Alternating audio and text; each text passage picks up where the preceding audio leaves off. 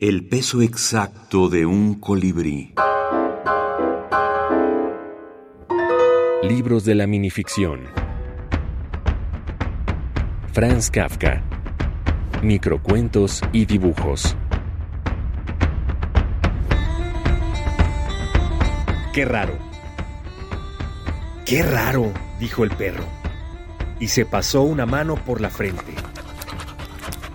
Entonces por dónde he dado vueltas.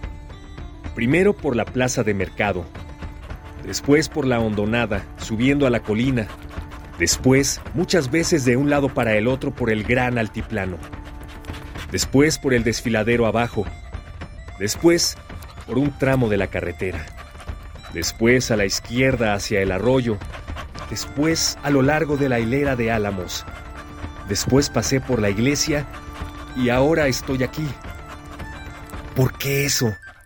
Y yo que andaba desesperado. Qué suerte que estoy de vuelta. Me angustiaba esa paseadera inútil por vastos lugares desiertos. Allá me sentía un perro tan pobre, desamparado, pequeño, para nada rescatable. No me atrae en lo absoluto huir de aquí. Aquí en el patio está mi sitio. Aquí está mi casa Aquí mi cadena. Para los casos en que a veces ocurre la mordacidad, aquí hay de todo, incluso comida abundante.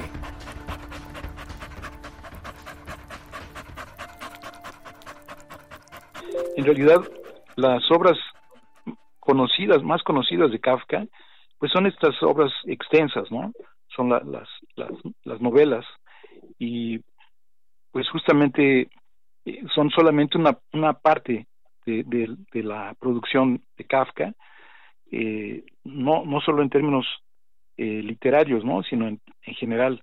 Entonces, efectivamente, también los dibujos son, tienen su propio espacio, eh, surgen de otra, de otro impulso distinto al de las novelas, ¿no? Y, y, y a los textos breves. O sea, hay distintas dimensiones en su producción, que son todas ellas incluso a veces muy contradictorias y lo hacen más interesante.